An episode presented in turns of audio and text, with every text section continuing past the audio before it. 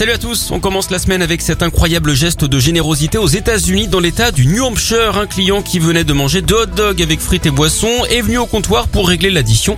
D'habitude, la coutume là-bas, c'est de rajouter 15 à 20% de pourboire hein, pour le service.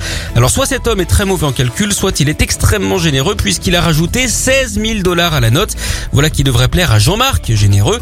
Ne dépensez pas tout d'un coup, a rigolé ce bon samaritain qui a repris plus sérieusement en expliquant que le personnel travaillait dur et qu'il le méritait.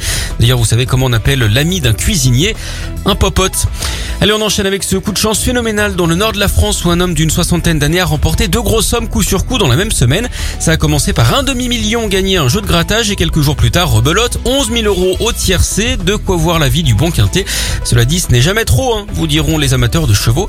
Et ce n'est pas une première puisqu'il avait déjà gagné une voiture par tirage au sort. Sa tactique, des jeux à plus de 5 euros et des tickets pris au milieu de la pile.